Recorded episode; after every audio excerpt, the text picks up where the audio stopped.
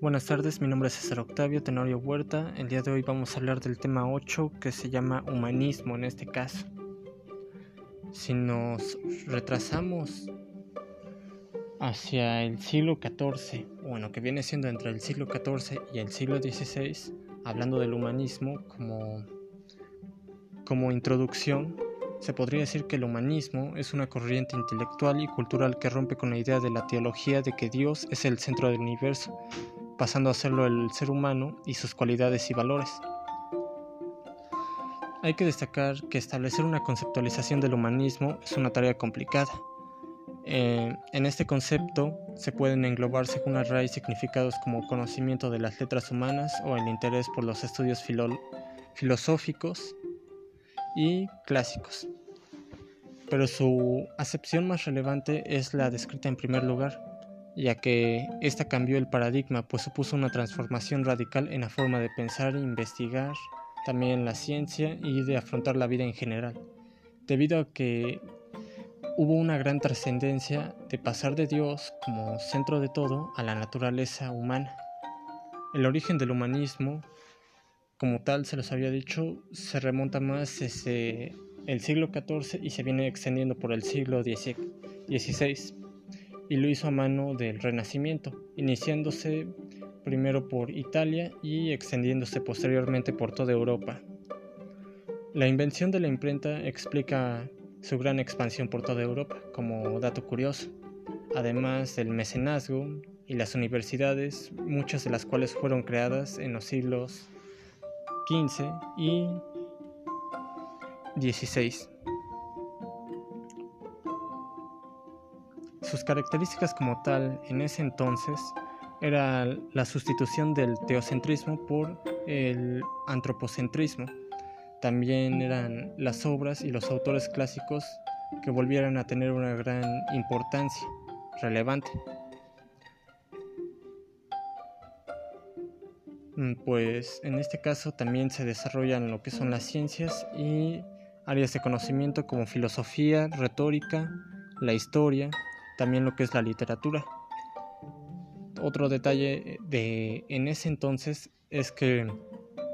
rompe con la Edad Media y sus principios y valores predominantes. En esta línea se da un gran salto a lo que vendría siendo la Edad Moderna. ¿Cuál era la importancia de sus universidades en lo que viene siendo el tema del humanismo en aquel entonces? Pues resulta que la universidad jugaba un gran papel en lo que era el humanismo, ya que es en ella donde se realizaba el cambio metodológico de la enseñanza. Además, como ya había dicho, la imprenta facilitó mucho el intercambio y el calado de conocimientos, pues durante la Edad Media las enseñanzas se caracterizaban por su metodología ecolástica. Se realizaba la lectura de un autor, a raíz de ello se generaba una serie de dudas y cuestiones, finalmente se debatía en torno a ellas. Este método fue sustituido en el humanismo. Como ya dije, dio entrada a lo que vendría siendo la Edad Moderna, pues adoptó una metodología más científica basada en en la experimentación, pues seguía primando lo que era la lectura como base de aprendizaje, pero posteriormente se interpretaba lo leído y se aplicaba. Además, como se expuso anteriormente, se desarrollaron otras disciplinas como ya había dicho era la historia, la filosofía moral, las artes y la recuperación de los autores clásicos.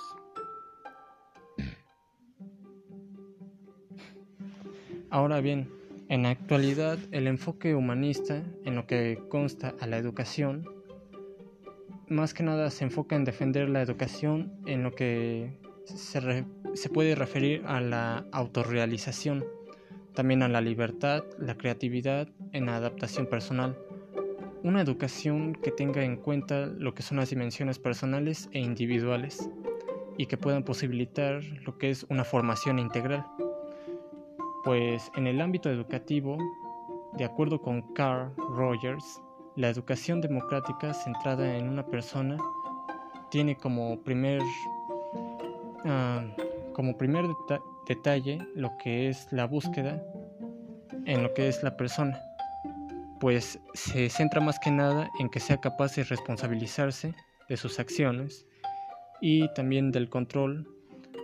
hacia, hacia sí mismo durante lo que es su aprendizaje. Como punto número dos, según Carl Rogers, es el ambiente educativo que debe propiciar un, un, ambiente más libre, que tenga la libertad de poder expresar lo que son las capacidades de cada individuo. También como punto número 3, según Carl Rogers, es que la educación desde una perspectiva global, donde se debe tomar en cuenta lo que es, lo que es del tipo intelectual, afectivo y también interpersonal.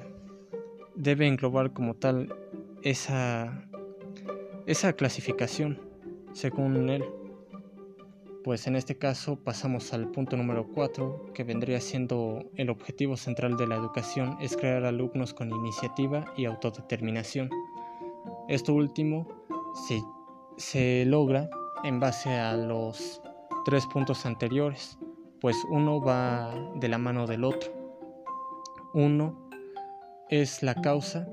y viene siendo el efecto del siguiente para llegar hasta este punto, como dije, que es el objetivo central de la educación, pues se centra más que nada en los alumnos con iniciativa y autodeterminación. Para esto pasaríamos a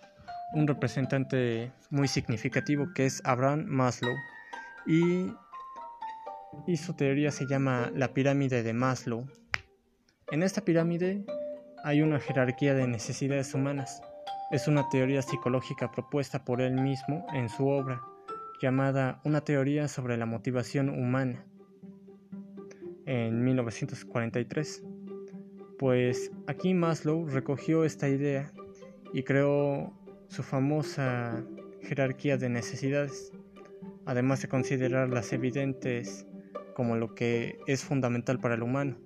como es el agua, el aire, la comida, el sexo, por ejemplo. En este caso resalta que vivimos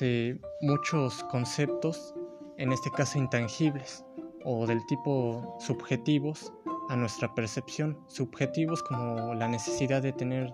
sexo, que como bien sabemos no, no nos podemos morir por no tener sexo, o también cuestiones intangibles, como había dicho, era el aire, el humano ya es bien sabido que requiere de lo que es el oxígeno, pues no puede sobrevivir sin este, así como lo es la comida, el agua, son necesidades básicas, fundamentales que todo individuo requiere, inclusive del sexo, pero reitero, en este caso no es una necesidad muy muy resaltada porque como tal no nos podemos morir de no tener sexo. También, en ese caso, el autor amplió lo que son cinco, cinco bloques, en lo que se divide como primer lugar las necesidades fisiológicas. En este caso, se basa más que nada en la buena alimentación y lo que vendría siendo dormir bien para tener como tal una, una buena salud, porque como es bien sabido, si duermes bien, pues despiertas bien, haces tus actividades al 100, como tal no tienes ni pérdida de memoria, no tienes tampoco mal carácter que se esté reflejando por tu falta de sueño. También si sumamos a esto el hecho de que haya una buena alimentación, por ejemplo en el en lo que es el desayuno, lo que es también la comida y también la cena, es fundamental que el humano tenga de estas necesidades para que tenga una buena concentración y pueda manejar sus situaciones muy bien al pie. En segundo lugar está lo que viene siendo las necesidades de seguridad y reaseguramiento. En este caso, como tal, nos enfocamos una vez que hayamos completado el primer nivel de dormir bien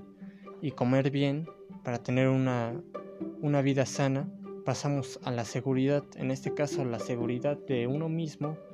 y por ejemplo de nuestra casa, de nuestros familiares, de nuestros animales, por ejemplo, nos enfocamos en este caso a tener cada punto, cada perspectiva de lo que es nuestra casa bien planificada, que no haya alguna especie de negligencia en este caso, como por ejemplo sería cerrar siempre bien la casa cuando uno va a salir, este, asegurarse de no tener em, algo muy común es el tener el gas encendido, por ejemplo, es el, es el checar esta clase de situaciones. Si uno tiene mascotas, tenerlas bien alimentadas, por ejemplo. Más que nada es la seguridad. Luego pasaríamos al nivel 3 que es lo social en este caso, la necesidad del amor y la pertenencia. Una vez que se hayan tenido los primeros dos pasos, es algo fundamental o muy común si ustedes lo quieren ver así, que el individuo busque lo que es tener relación con alguien más, ya sea del tipo amistad, del tipo noviazgo o con nuestros propios familiares. Pues como ya es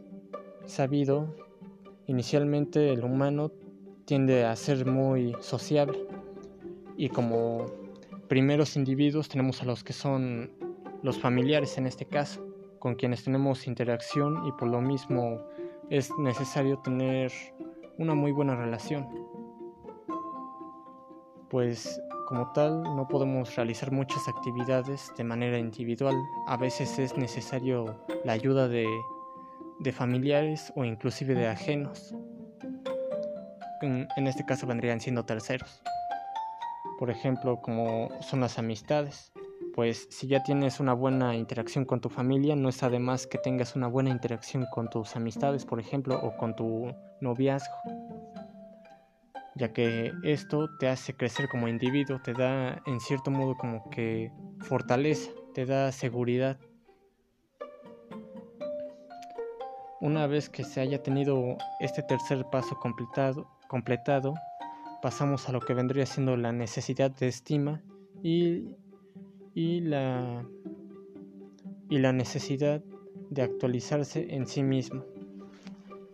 En el caso de la estima, es el valorarse por sí mismo, reconocer cada cualidad y cada virtud de uno mismo, saber reconocer en este caso cómo, cómo uno ha logrado destacar en su día a día, desde dormir bien, comer bien, este, tener una seguridad en lo que viene siendo nuestra casa, por ejemplo también en nuestro trabajo, seguridad en estos lugares. Y, para esto pues es fundamental que, que se tenga una planificación. También es necesario lo social, tener buenas amistades,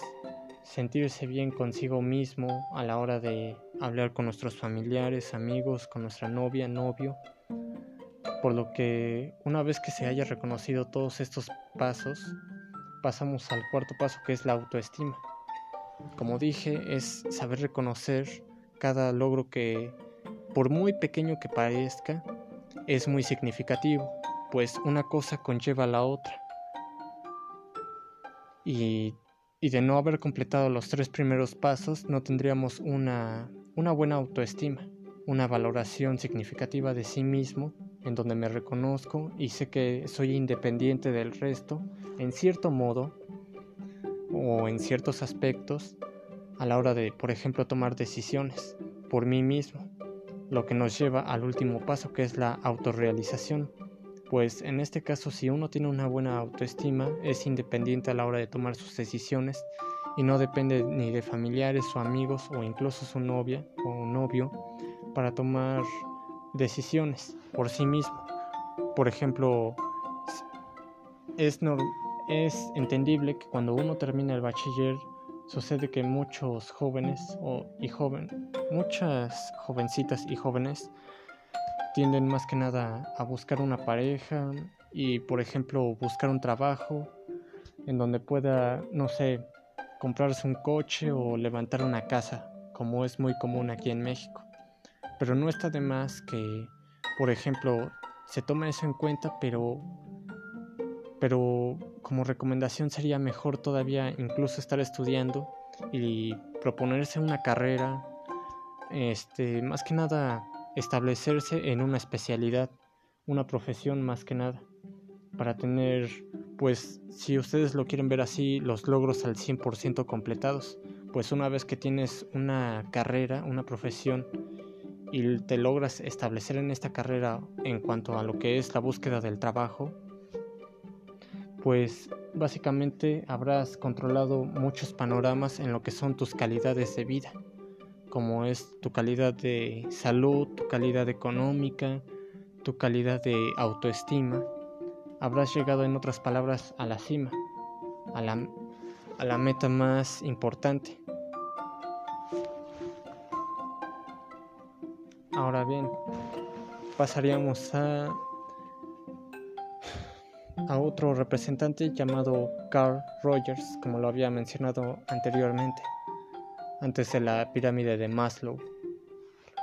Como tal, su enfoque humanista es en el aprendizaje, pues él nos comenta que la concepción humanista sobre el aprendizaje propone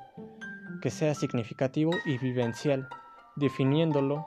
como el proceso que modificará la percepción que los individuos tienen de la realidad pues él considera que el aprendizaje es una, es una función de una totalidad de las personas. Afirma que en el proceso de aprendizaje em, puede ocurrir lo siguiente, el intelecto del estudiante,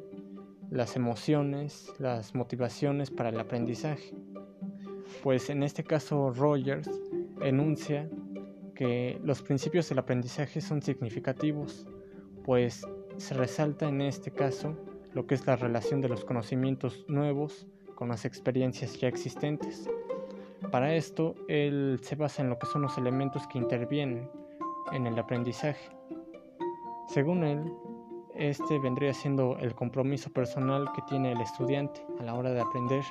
También sería lo que es la iniciativa personal por sí mismo, tanto del profesor como del estudiante, aunque el incentivo o estímulo venga de afuera. También otro elemento que destaca él es, es decir, se podría decir que es lo que se aprende de una manera más perturbable y profunda, lo que nos llevaría a la autoevaluación, donde nos dirigimos a a lo que vienen siendo los siguientes detalles de un enfoque humanista en lo que es la, en lo que es la enseñanza. Perdón. Pues él nos comenta que el docente puede desarrollar el aprendizaje significativo y vivencial de los alumnos de la siguiente manera. Él nos lo detalla de esta forma, construir el, autoaprendizaje de los estudiantes sobre los problemas reales para que puedan enfrentarlos con, una mayor responsabilidad. También para esto nos comenta que, que es fundamental proporcionar los recursos de acuerdo a las necesidades de los alumnos, el uso de acuerdos que puedan permitir el desarrollo del aprendizaje dentro de los límites y de las exigencias institucionales. También él comenta lo que vendría siendo la, división de un grupo Acá es muy importante saber que él pensaba que separar a los alumnos que ya puedan llevar a cabo un aprendizaje autodirigido de aquellos que aún no se sientan capaces de hacerlo. Pues para esto, él dijo lo siguiente, la simulación como un tipo de aprendizaje vivencial, un una especie de mini laboratorio en el que se pueda producir una amplia variedad de situaciones sociales que nos puedan generar, en este caso lo que son las experiencias de manera libre y de forma muy diversa en este caso en cuanto a los alumnos y ellos puedan así de alguna forma como que adaptarse pero para esto es muy fundamental que el profesor y lo que vendría siendo la institución esté muy bien equipada en cuanto a herramientas, si quiere que esto se logre en cuanto al aprendizaje de los alumnos. Y para esto también no solamente lo dejamos en manos del profesor y la escuela, sino también de los estudiantes que pongan iniciativa personal, como ya lo había mencionado, como elemento fundamental. Aunque fuera, aunque fuera ya necesario un estímulo que venga muy desde afuera. Otro detalle que nos destaca Carl es que el docente debe ser un facilitador y no un, instructor más. En este caso, como ya lo había dicho, una vez que se tenga en la escuela y en el profesor un equipamiento de herramientas en cuanto a los recursos para poder enseñar bien de manera efectiva, como bien lo dicen, didáctico, del tipo didáctico, el, el alumno va a aprender y si llevamos en este caso las metodologías de, de una manera que sean experimentales o que se pueda de ellas tomar experiencias, pues los alumnos van a aprender de ellas y van a tener una especie de progreso mental pues más más relacionado con el exterior de una forma más diversa no solamente en la escuela sino también afuera de la escuela. Es así como finalizo el tema 8.